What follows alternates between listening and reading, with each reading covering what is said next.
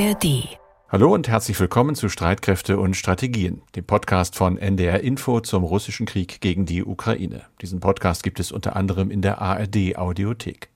Heute ist Dienstag, der 26. September. Wir zeichnen die Folge auf um 12 Uhr. Wir, das sind Vassili Golot aus dem ARD-Studio in Kiew und Carsten Schmiester in Hamburg. Erst was anderes. Es geht um eine Seefahrt. Die ist ja nicht immer lustig. Sie und einem kann auch ganz schön übel sein. Oft genug ist sie aber einfach nur langweilig. Zumindest im, sagen wir mal, Berufsverkehr. Wenn das Wetter gut ist, aber die Route eben nicht mehr als reine Routine. Kiel, Stockholm, Tallinn, wieder zurück, Container von hier nach da schippern, vielleicht auch andere Fracht. Meist dürfte in den Logbüchern dann stehen keine besonderen Vorkommnisse. Aber es gibt Ausnahmen und dann wird es schnell ernst. Schweres Wetter zum Beispiel, mächtig Welle, Maschinenschaden, irgendwer auf Kollisionskurs. Mehr oder weniger unwahrscheinlich, aber das passiert. Im Gegensatz zu dem, was die Crew eines typischen Ostseefrachters am 26. September 2022 erlebt hat. Das hatte es so vorher noch nie gegeben. Wir waren auf dem Weg von Polen nach Schweden und wir hatten gerade so Bornholm passiert, befanden uns nord östlich von Bornholm. Ich war gerade auf meiner Kammer zu der Zeit. Es war kurz nach sieben, das Telefon klingelte und der Chief Mate, das ist der erste Offizier, rief mich an und sagte, ich habe hier gerade was gesehen, ich glaube, wir haben hier eine Explosion oder sowas. Das ist Kapitän Helge Jürgensen und zwar auf der Brücke des Mehrzweckfrachters Cellus. 100 Meter lang, 17 Meter breit. Heute genau vor einem Jahr war das Schiff in der Ostsee unterwegs und offenbar eben ziemlich nah dran an einer der tatsächlichen Explosionen, die die Nord Stream Gaspipelines schwer beschädigten. Dass es Anschläge waren, stand schnell fest. Nur, wer hat sie verübt? Ein Rechercheteam von ARD, Zeit und Süddeutscher Zeitung ist der Sache buchstäblich auf den Grund gegangen und berichtet jetzt in einem fünfteiligen Podcast mit dem Titel Tatort Ostsee.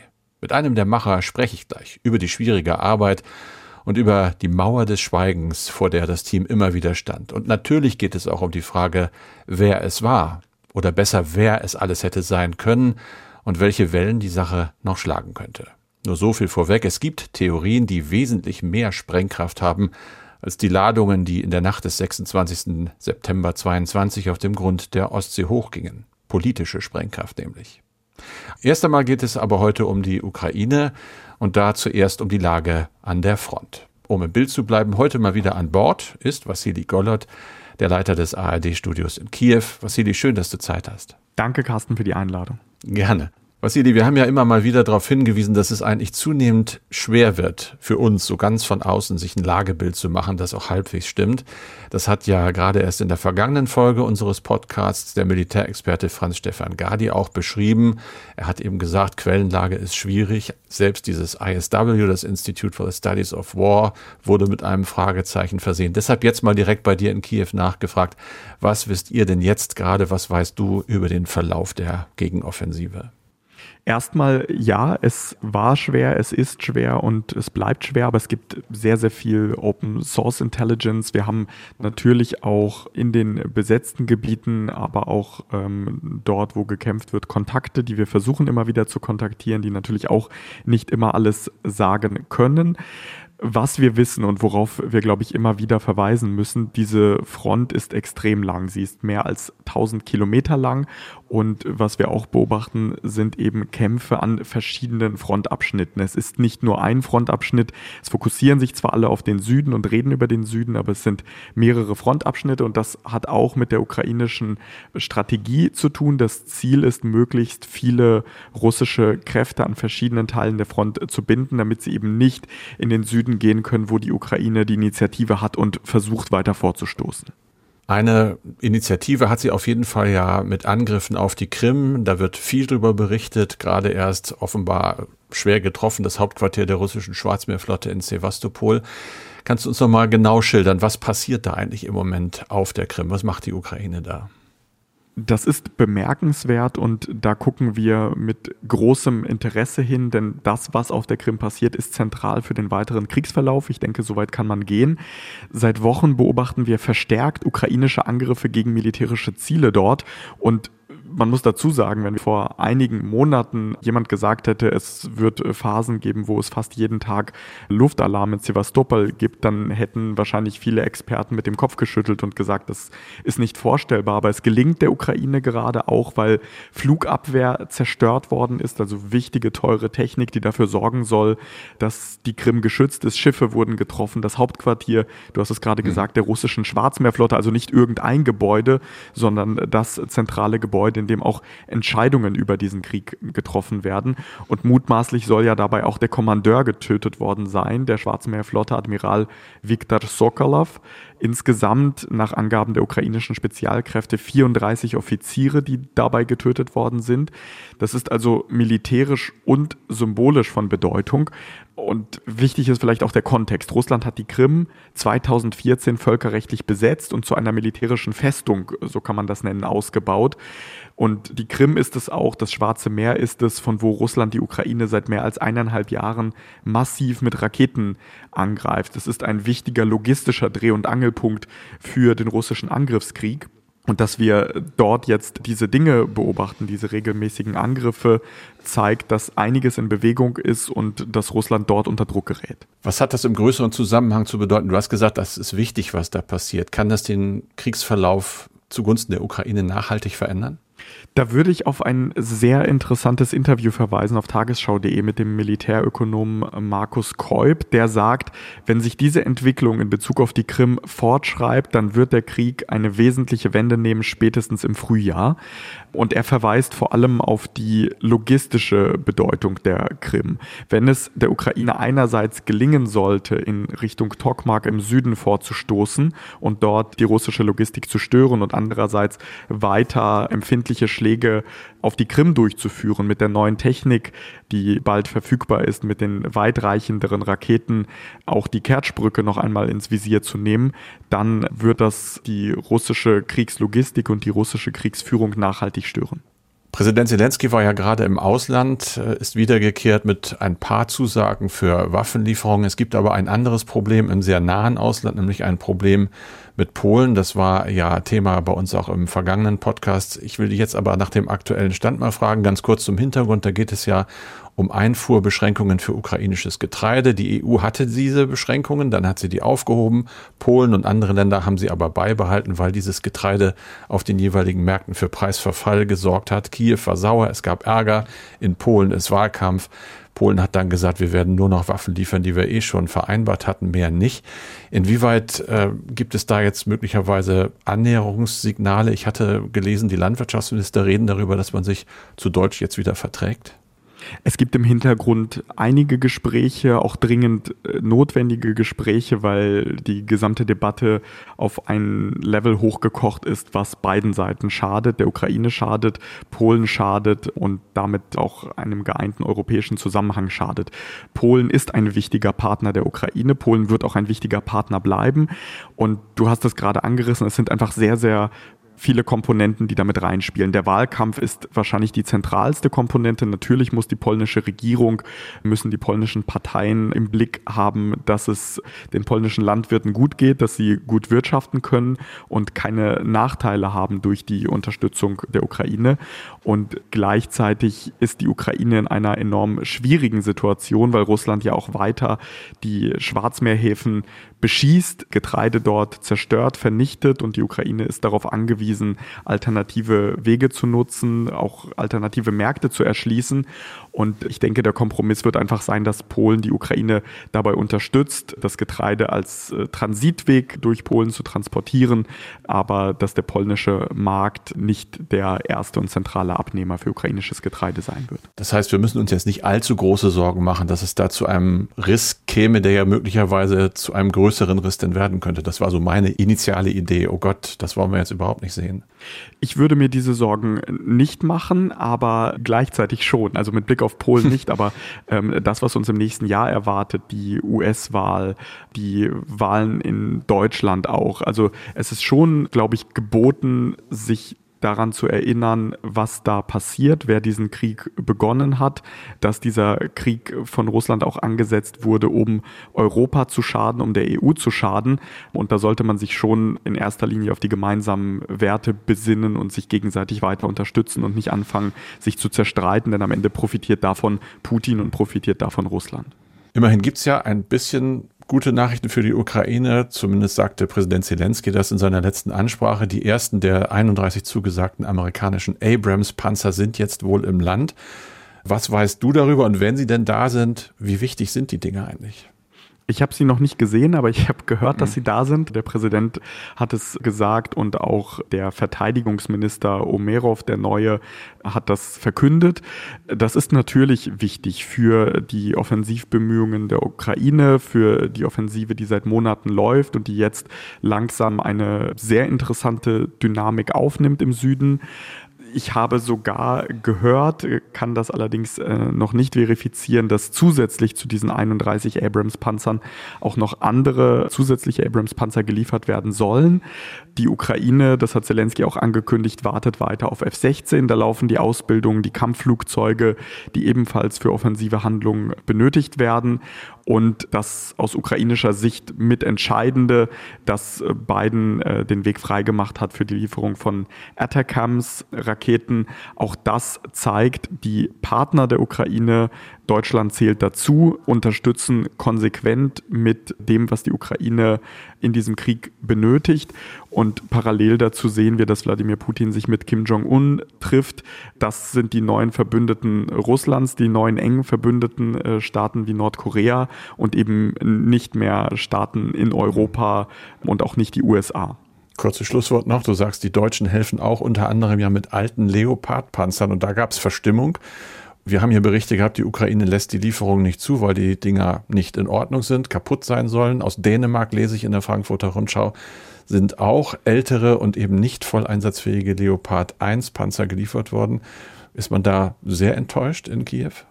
Naja, hier geht es ja nicht um Geschenke, sondern hier geht es um Leben und Tod. Hier geht es darum, dass ein Staat um seine Staatlichkeit kämpft, darum kämpft, Menschen zu befreien, Gebiete zu befreien. Und wenn dir dann zugesagt wird, wir liefern dir dieses oder jenes, dann gehst du natürlich in, erstmal davon aus, dass das, was geliefert wird, was dir zugesagt wird, wofür diese Staaten sich dann selber auch feiern, dass das funktioniert. Und wenn das mhm. technisch nicht in Ordnung ist, dann kann ich den Unmut da sehr verstehen den Unmut gibt's, gibt's auch den Verdacht, den ich lese bei diesen Meldungen, dass der Westen selbst bei älterem Gerät das Bessere zurückhalte, um für den, wie es heißt, Worst Case, also für eine Ausweitung des Krieges gerüstet zu sein? Das ist schwer einzuschätzen. Ich glaube erstmal, dass die Ukraine auf die Partnerschaften vertraut. Zelensky hat das ja mit Blick auf Deutschland auch immer wieder betont und die Dankbarkeit ähm, hervorgehoben. Aber natürlich gibt es immer wieder nicht nur bei der Panzerfrage und bei der Frage nach älterem Gerät äh, die Wünsche nach mehr und die Bitten nach mehr. Da ist das Thema Taurus, was immer noch im Raum steht. Erst recht nach der Zusage Bidens, dass die Attackams jetzt geliefert werden. Taurus ist der, der deutsche Marschflugkörper. Genau, der deutsche Marschflugkörper, der auch weitreichendere Distanzen oder Ziele erreichen kann.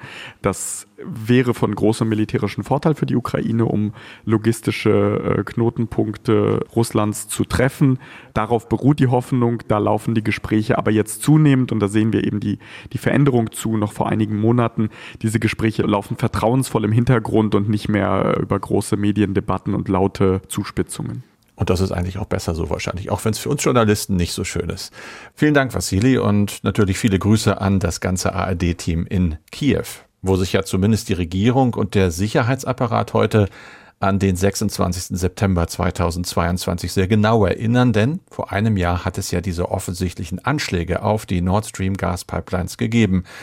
Dazu sagte Konstantin von Notz, der ist Bundestagsabgeordneter von Bündnis 90 Die Grünen und Vorsitzender des Parlamentarischen Gremiums zur Kontrolle der Nachrichtendienste des Bundes. Das ist auf jeden Fall ein Anschlag von historischer Dimension, wenn hier so eine relevante Versorgungsinfrastruktur für die Bundesrepublik zerstört wird. Das hat einfach massive Folgen, nicht nur finanzielle, sondern auch geopolitische. Und deswegen muss man sagen, dass dieser Anschlag ein Einschnitt ist in diese Logik, dass alles friedlich ist und die Dinge so laufen und man sich nicht kümmern muss. Von Notz sagte das im neuen fünfteiligen Podcast, Titel Tatort Ostsee. Ein Rechercheteam von ARD, von der Zeit und der Süddeutschen Zeitung ist der Sache buchstäblich auf den Grund gegangen und berichtet. Ab heute eben in diesem Podcast. Wir hören mal kurz rein. Ich bin Markus Engert und in diesem Podcast geht es um einen der rätselhaftesten Sabotageakte unserer Zeit. Vor einem Jahr wird die Ostsee zum Tatort. Vor einem Jahr knallt es unter Wasser. Am 26. September um genau 2.03 Uhr nahe der Insel Bornholm. Das Telefon klingelte und der Chief Mate, das ist der erste Offizier, rief mich an und sagte, ich habe hier gerade was gesehen, ich glaube, wir haben hier eine Explosion. Getroffen sind die Nord Stream Pipelines. Gefunden werden vier Lecks. Konkrete Beweise gibt es noch nicht, doch die Hinweise verdichten Die sich. schwedische Küstenwache hat nach eigenen Angaben ein viertes Leck an den beiden Nord Stream Pipelines entdeckt. Stream 1 and 2 is Wer steckt dahinter? Was ist da passiert? Wer könnte das dann tatsächlich äh, gemacht haben? Es müssen die Amerikaner gewesen sein. there will be no longer a Nord Stream 2. We, we will bring an end to Die it. anderen sagen, es ist doch ganz klar, es müssen die Russen gewesen sein. Ein Jahr nach den Anschlägen folgen wir in dieser Podcast-Serie der Nord Stream Pipeline von ihrer Entstehung bis zu ihrer Explosion. Wir sind auf der Ostsee, tauchen zu den Lecks, folgen Spuren nach Polen und in die Ukraine. Also das war jetzt so der Moment, wo ich dachte, jetzt, es, es ist wirklich so, es ist, wir sind da, das gibt's gar nicht. Ich glaube, wir haben 1000 Türen besucht und daran geklopft. Keiner will reden. Also es ist einfach, keiner will mit uns sprechen. Reporterinnen und Reporter der ARD, von der Zeit und der Süddeutschen Zeitung haben recherchiert und versucht, Antworten auf die Frage zu finden, wer sprengte die Nord Stream Pipelines? Tatort Ostsee. Jetzt abonnieren, damit ihr keine der fünf Folgen verpasst. Und ich glaube, das ist wirklich was, was man nicht verpassen kann, ganz einfach. Klingt wahnsinnig spannend. Die Arbeit war es sicherlich auch. Mit dabei war und ist mein Kollege Manuel Bewader vom NDR und vom WDR. Manuel von Notz sagte in diesem einen O-Ton eben, das war ein historischer Anschlag. Aber ich glaube, man kann schon auch sagen, es war auch in gewissem Sinne eine historische Recherche, weil eben super schwierig. Das habt ihr wahrscheinlich vorher schon gewusst. Was war euer Ansatz? Ja, der Ansatz äh, war wahrscheinlich so wie immer. Es gibt diesen einen Moment und an den können wir uns, glaube ich, alle erinnern, diese Blubberbilder da in der Ostsee. Mhm. Dann fragt man sich, wer zum Teufel war das eigentlich? Ähm, Und na, dann zieht man halt los, fragt sich in Behördenkreisen, ähm, fragt sich in Politikkreisen ein bisschen durch, was wissen die? Und wir haben irgendwie schnell gemerkt, die sind ziemlich wortkarg bei dieser Sache. Das war ein bisschen speziell, aber so richtig kam man deswegen auch nicht weiter. Und ja, das ganze Thema hat ja dann so richtig Fahrt im Februar nochmal aufgenommen, als äh, der US-Journalist äh, Seymour Hirsch im Internet einen Text veröffentlicht hat und auf die USA gezeigt hat. Die waren es. Und dann ist das Internet ja quasi explodiert und dann war nochmal mehr die Frage, was ist hier los? Und dann haben wir ja auch nochmal gesagt, okay, wir müssen hier irgendwie Antworten finden. Ich frage so ein bisschen nach eurer Arbeitsweise. Du hast es angesprochen, das Internet. Da entsteht ja auch ein hoher Recherchedruck eigentlich, wenn du so eine Welle plötzlich hast und alle wollen was wissen. Eure Arbeit dagegen ist ja eher, ich denke mal, angelegt auch auf Geduld, auf Hartnäckigkeit. Wie kriegt ihr das zusammen? Diesen Druck auf der einen Seite und dann aber auch das Durchhalten müssen. Auch Frust ertragen wahrscheinlich. Ja, Frust ist, glaube ich, äh, schon ein ganz gutes Wort hierzu, weil man natürlich immer wieder mit Leuten zu tun hat, von denen man was erfahren möchte, die einem aber nichts sagen. Ja, das, mhm. ich glaube, dieser Fall tatsächlich ein besonderer ist, weil ähm, hier Journalisten von ganz verschiedenen Medien dran äh, ja bohren, ähm, seit einem Jahr und einfach weniger erfahren haben. Also bei uns auch in der Gruppe und andere Journalisten von anderen Medien, die auch schon sehr lange dabei sind, sagen deshalb ja auch, das ist so ein Fall, der ist für sie außergewöhnlich, weil sie selten auf, auf solche Blockaden halt kommen. Und ja, Frust ist dann halt, man trifft diese Leute, man kennt sich teilweise seit Jahren und das geht ja immer darum, so ein bisschen diese Loyalitätsverschiebung hinzubekommen. Also, dass die einem was sagen, was sie einem eigentlich nicht sagen dürfen. Und das klappt manchmal besser. In vielen Fällen klappt das dann auch irgendwie, weil die Leute ja auch nicht wollen, irgendwie, dass falsche Sachen in der Öffentlichkeit berichtet werden, ja, oder ein eigenes Interesse haben. Aber hier war tatsächlich ganz viel stumm. Also man guckt in schweigende Gesichter, man guckt in, ja, so ein bisschen in so ein Pokerface und dann steht man da und denkt, okay, äh, ich bin nicht viel weiter. Was ist euer Reim drauf? Warum ist das diesmal so anders gewesen? Ist das so, so heiß die Geschichte? Ja, es gibt da wahrscheinlich auch mehrere Gründe. Das eine ist erstmal, dass ganz viel in diesem Verfahren, in diesen Ermittlungen geheim eingestuft ist oder sogar streng geheim. Das heißt mhm. also, wer hierüber spricht, ist nochmal einer besonderen Verantwortung und ja, einer großen Strafgefahr auch ausgesetzt. Das ist der eine Punkt. Das zweite ist, dazu kommt, dass in den Behörden und in der Politik tatsächlich nur relativ wenig Leute die Details kennen. Also man muss sich das so ein bisschen wie so eine äh, Informationszwiebel vorstellen. Es gibt auch in den Behörden vielleicht dann nur mal so eine Handvoll oder so Leute, die das wissen. Die wissen vielleicht aber nur ein paar Details dieser Ermittlungen. Und dann gibt es in den Behörden jeweils wieder, also bei der Bundespolizei oder beim Bundeskriminalamt, nur ganz, ganz wenige Leute, die alles wissen. Und ähm, dadurch ist es natürlich sehr schwierig für die Leute auch vielleicht mal was zu erzählen, weil sie fürchten müssen, dass natürlich es auch Konsequenzen für sie haben kann. Und tatsächlich, also es gab ja jetzt Berichte und im Bundeskanzleramt zum Beispiel wurde auch eine Taskforce eingerichtet, die eben nach möglichen Lecks und nach denjenigen sucht, mhm. äh, die die Lecks verursacht haben. Das heißt, alles, was so möglich wäre an Erklärungen, ist vermutlich so, dass es größte Konsequenzen hätte. Das sagte von Notz ja auch, auch eben geopolitisch. Mal ganz kurz, was sind denn jetzt, ich nehme mal an, dass ihr im Moment einfach alles wisst, was man irgendwie nur wissen kann. Was sind die glaubwürdigsten verschiedenen Theorien, wer es war? Also grob gesagt glaube ich, gibt es vier Theorien und vorweg gesagt muss man sagen, also ich glaube, eine Sache ist relativ sicher, die Deutschen waren es nicht. So, da, da, sind sich, glaube ich, alle mhm. relativ einig. Es gibt halt die eine Theorie, dass die Russen es waren, mit Militärschiffen, die in der Ostsee gekreuzt sind, die kurz vor den Explosionen auch auf diese Explosionsstellen zugehalten haben. Dann ist die zweite Theorie, glaube ich, die große Theorie, die von Seymour Hirsch, der sagt, die Amerikaner waren es mit Hilfe der Norweger.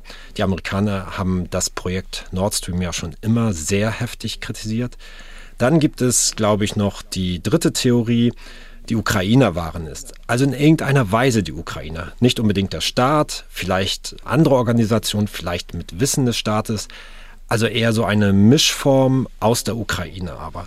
Und das ist auch die Spur, von der wir ausgehen, dass die deutschen Ermittler diese am ehesten verfolgen. Und vielleicht ganz zum Schluss noch, man muss sagen, es ist sehr kompliziert und es deutet vor allem eben was darauf hin, dass es nicht die eine Gruppe gibt, sondern dass es irgendwo dann auch Mitwisser gibt, vielleicht Helfer, weil diese ganze Operation, wenn sie denn so ist, wie die Ermittler annehmen, sehr komplex ist. Kann es nicht auch sein, dass Russland so eine False Flag Operation da gemacht hat, also dass Russland schuld wäre, um das der Ukraine in die Schuhe zu schieben, damit die die westliche Unterstützung verliert? Absolut. Die Frage stellen sich die Ermittler, glaube ich, schon die ganze Zeit, haben sich auch die Ermittler die ganze Zeit gestellt.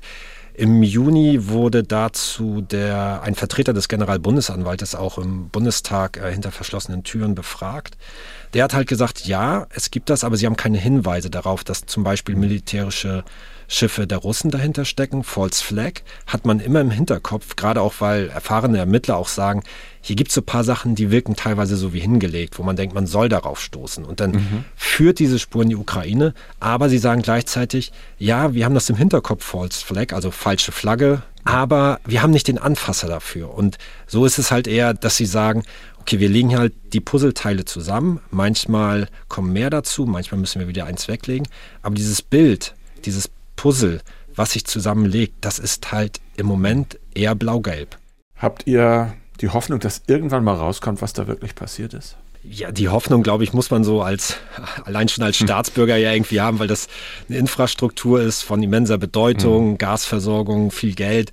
Da ist das Interesse, glaube ich, von sehr vielen Leuten gegeben man hat auch den Eindruck, wenn man mit Ermittlern spricht und mit der Politik, dass es schon eine Bewegung gibt. Also es kann schon sein, dass in der nächsten Zeit irgendwann vielleicht mal Haftbefehle ausgesprochen werden. Im Moment wird das Verfahren aber noch gegen Unbekannt geführt. Mhm. Der schwedische Staatsanwalt, der dort die Ermittlung führt, der war jetzt noch mal ein bisschen deutlicher. Der sagte also in, in den nächsten, ja, in den zwei, drei Wochen nach dem Jahrestag, wird jetzt wahrscheinlich nichts passieren. Er hofft aber, dass bis zum Ende des Jahres, also in den nächsten Monaten, man so ein bisschen eine Entscheidung trifft, ob man so in den Ermittlungen tatsächlich ordentlich vorankommt oder halt tatsächlich guckt, ob das doch eher ein ungelöster Fall bleibt. Das Wichtige ist, glaube ich, daran, wir haben halt den Krieg in der Ukraine und egal wer hier hintersteckt oder wer hierfür verantwortlich ist, das hat natürlich eine riesige politische Dimension. Ja, also das darf man sich ja gar nicht manchmal ausmalen. Wenn hier jetzt ein Staat verantwortlich gemacht wird oder verantwortlich ist, dann haben wir nochmal eine andere Diskussion. Und wir hören von Ermittlern halt auch immer wieder diesen Spruch,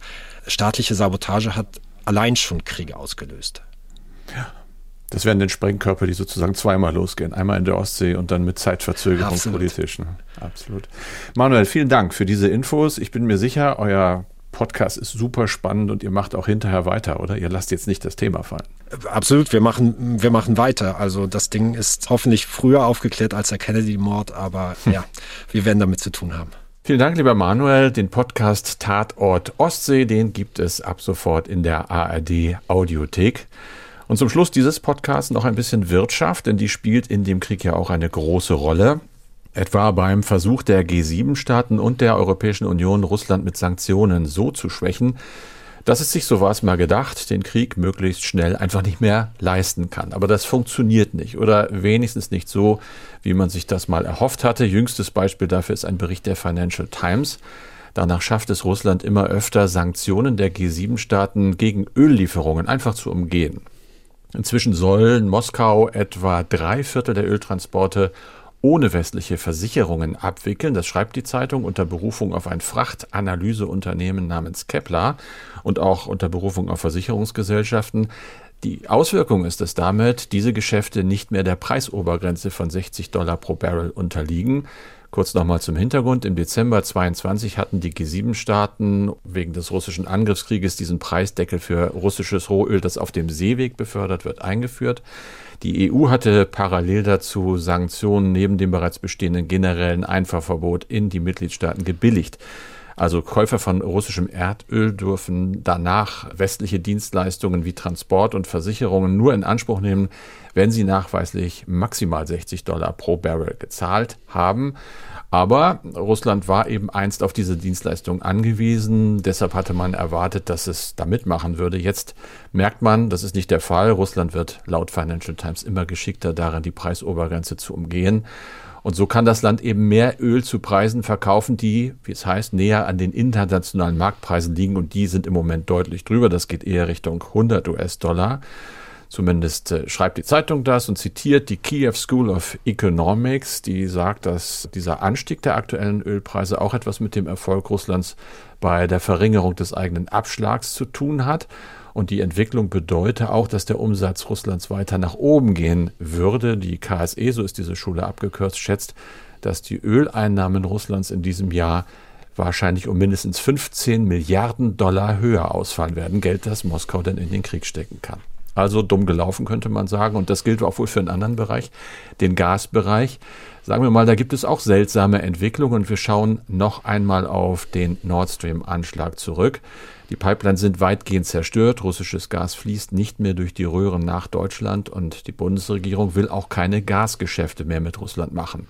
Eigentlich. Aber jetzt hat sie ein Problem, denn ausgerechnet eine deutsche Staatsfirma handelt wieder mit russischem Gas und recherchiert. Dazu hat mein Kollege Jürgen Webermann aus der NDR Infowirtschaftsredaktion Jürgen, worum geht's da? Ja, Carsten, es geht äh, um eine Firma, die früher zum Reich des russischen Gazprom-Konzerns gehört hat. Die hieß Gazprom Germania. Die hatte zum Beispiel einige sehr große Gasspeicher hier in Deutschland. Einige mögen sich daran noch erinnern. Wir schauen ja immer noch sehr gebannt auf die Füllstände dieser Gasspeicher. Und nach dem Überfall auf die Ukraine hat die Bundesregierung die Gazprom Germania erst verstaatlicht und umbenannt in SEFE. Das steht für Securing Energy for Europe. Also wir sichern die Energie für Europa. Europa. Und zu dieser Sefe gehört eine Tochterfirma, die eben mit Gas handelt. Und die sitzt dummerweise noch auf alten russisch-indischen Lieferverträgen aus Gazprom-Zeiten. Da geht es um Gas, das nach Indien geliefert werden soll und zwar noch 17 Jahre lang, bis zum Jahr 2040. Und wie es aussieht, wird diese Sefe, die jetzt zum deutschen Wirtschaftsministerium gehört, dieses Gas, dieses russische Gas, auch vertragsgemäß liefern, auch wenn das natürlich komplett der Linie der Bundesregierung Regierung widerspricht und wahrscheinlich dann am Ende auch wieder die Kriegskasse füllt. Aber hinter dieser Geschichte steckt wirklich noch so ein kleiner regelrechter Polit-Thriller mit einigen Wolten. Die haben die deutsche Seite doch am Ende ganz schön in Bedrängnis gebracht. Und die ganzen Hintergründe und alles über diesen Thriller, so wie du es sagst, die erfahren Sie, die erfahrt ihr in dem Podcast 10 Minuten Wirtschaft. Die Fachjournalisten der Wirtschaftsredaktion von NDR Info schauen in diesem Podcast auf die Details. Und zwar montags bis freitags, jeden Tag neu. Und sie stellen Fragen, die im normalen Nachrichtendschungel auch schon mal untergehen können. Also 10 Minuten Wirtschaft exklusiv in der ARD Audiothek. Und das war's auch schon für Streitkräfte und Strategien für diese Ausgabe. Wir im Team waren heute Vassili Gollert aus dem ARD-Studio in Kiew. Es war der Investigationskollege Manuel Bewarder vom NDR und WDR. Und ich war dabei. Mein Name ist Carsten Schmiester. Ideen und Anregungen immer gerne an uns, auch Kritik natürlich. Streitkräfte.ndr.de, das ist die Mailadresse. Wir melden uns dann am Freitag wieder. Und da geht es unter anderem um künstliche Intelligenz im Krieg, was sie kann, aber auch um Risiken und um Nebenwirkungen, die sind erheblich.